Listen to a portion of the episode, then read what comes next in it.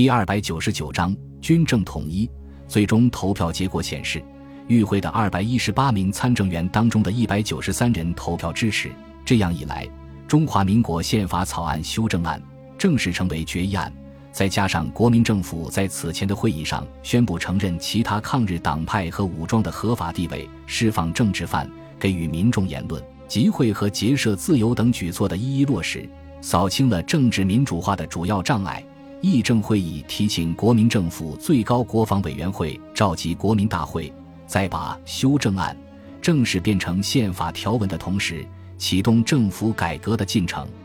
既然包括中共在内的在野党派和无党派人士一致要求的政治民主化已经基本实现，国民党方面的参政员就顺章成理地提出军队国家化的要求。明确指出，只有在各派系武装全部置身于国民政府大本营的统一指挥下，才可能商讨国民大会代表的产生办法、人数，并确定会期召开会议。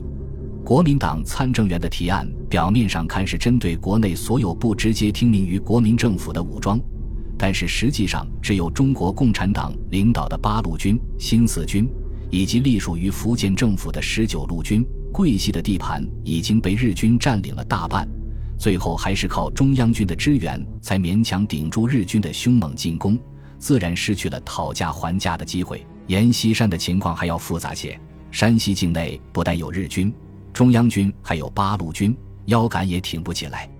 日军占据了越南、广西之后，从两面夹击云南，兵力不足的龙云自然也无法表示反对。新疆的盛世才和甘肃马氏兄弟的那点兵力，完全没有分庭抗礼的资本。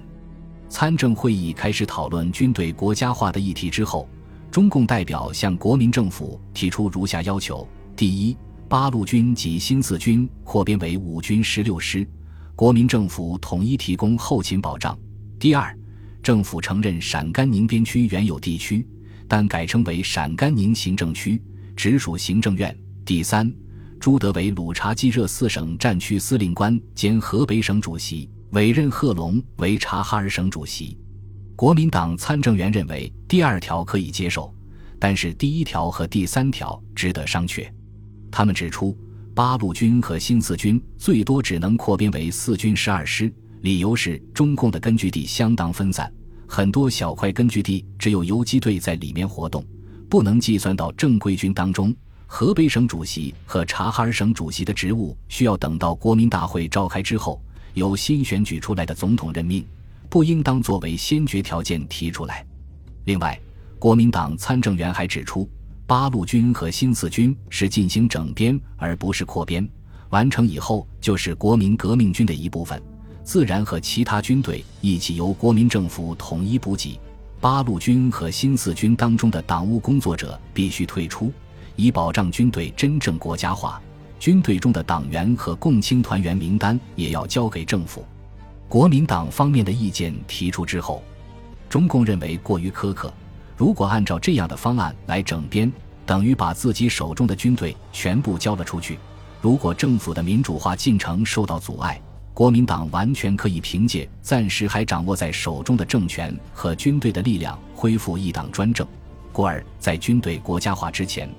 必须要有实实在在的措施加以保证。国民党方面则攻击中共根本就没有军队国家化的诚意，或者是受到外部力量的左右。于是双方各执一词，在参政会议上争吵不休，无法达成共识。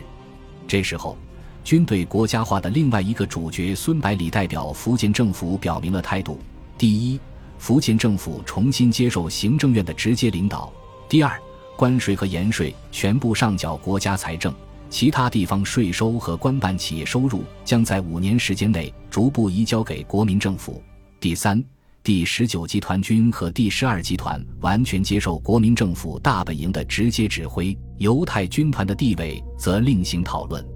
孙百里的表态顿时在民主党派和无党派人士当中引起强烈反响。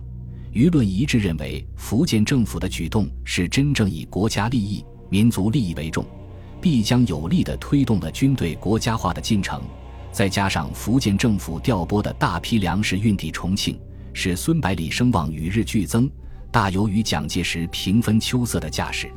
在舆论的巨大压力下，国民党和中共同时调整自己的立场，最终就中共领导下的边区政府和军队的地位达成如下协议：第一，八路军和新四军的编制为四军十二师，由国民政府统一提供后勤保障；第十八集团军、八路军总司令和新四军军长的职位两年内不做调整；第二。陕甘宁边区和其他根据地全部改为行政区，直接隶属于行政院领导。共产党员以个人身份参加政府领导机构。原来实行的政权工作人员比例的三三制原则改为没有限制的全民普选原则。第三，军队中取消党务工作者，党员名单上缴国民政府。政治民主化和军队国家化的原则性问题解决以后。参政会议就责成立法院制定新的国民大会代表选举法，准备召开国民大会。立法院直接照搬中华民国宪法草案的相关规定，向议政会议提交的选举法草案中，把国民大会代表产生办法罗列如下：第一，当然代表包括中央执行委员及中央监察委员，共五百六十五人；第二，区域代表六百六十五名；第三，职业代表。三百八十名。第四，特种选举代表含辽宁、吉林、黑龙江、热河四省的选举，蒙古、西藏的选举，在外侨民的选举，军队的选举一百五十名。第五，由国民政府指定者二百四十名，合计两千名代表。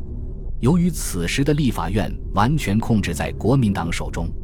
因此制定出来的选举法对国民党非常有利。如果按照这个法案进行选举的话，国民党代表将在国民大会中占据压倒性的优势地位。议政会议经过审议之后，当即驳回立法院的提案，并根据参政员们的提议，要求在选举法中取消当然代表和指定代表这两项，增加党派代表和社会贤达代表。立法院根据议政会议的要求，立即修改选举法。在第二次递交上去的选举法当中做了相应的调整，增加党派代表和社会贤达代表共计一千零五十人，使代表总数达到二零五零人。随即被议政会议批准，国统区各省和上海租界开始进行代表选举工作。国民大会的准备工作开始紧张而有序地进行着。至此，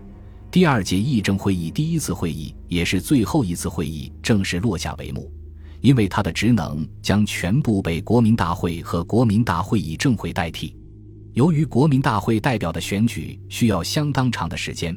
参政员们纷纷踏上归途，要把会议的精神带到全国各地，引导人们投身到国民大会的选举当中去。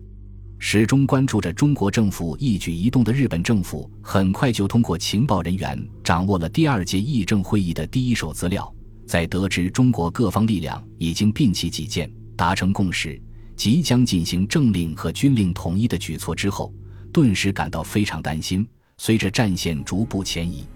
日军的机械化优势被中国西南和东南地区的山岳地形完全抵消，而漫长的战线又导致其兵力严重不足。以前中国军队各自为战的时候，还可以采用割肉补疮的办法，相对集中兵力进行局部重点打击。现在肯定是行不通了，而日本最精锐的关东军却驻扎在东北防备苏联，无法继续增兵关内战场。这时候，日本政府为了摆脱被动局面，尽快打破中日战争的僵持局面，决定立即着手改善日苏关系。首先，日本外相松冈洋右在议会发表演说，谈到要消除日苏之间的误会，重新调整两国关系。接着，他又在日本众院重申这个问题，并说两国关系最近颇多改善，频频向苏联送秋波。一九四一年三月二十三日，松冈洋右抵达莫斯科，随即得到斯大林的破例接见。紧接着，日本政府就和苏联政府签订了苏日中立条约。该条约共四个条款，其中第二条规定。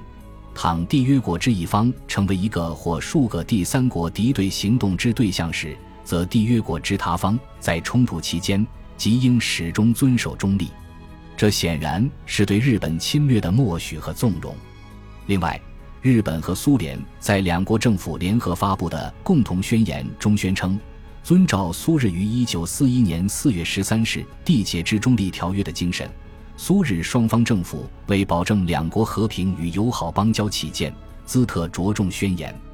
苏联是当尊重满洲国之领土完整与神圣不可侵犯性。日本适当尊重蒙古人民共和国之领土完整与神圣不可侵犯性。于是，在这场狼狈为奸的交易中，蒙古和东北竟成了相互馈赠的贡品。条约签订之后，苏联立即开始从西伯利亚撤军，以显示自己的诚意。心领神会的日本统帅部迅速抽调关东军南下，加强中国派遣军的力量。得到增援的华南和华中日军随即集中了六十四个步兵大队兵力和二十三个步兵大队的预备队，相当于十个师团的人马，在海军舰队的配合下，在海军航空兵的直接支援下，连续发动了东起浙江宁波、南至雷州半岛一系列的截断中国沿海港口和海上交通线的作战。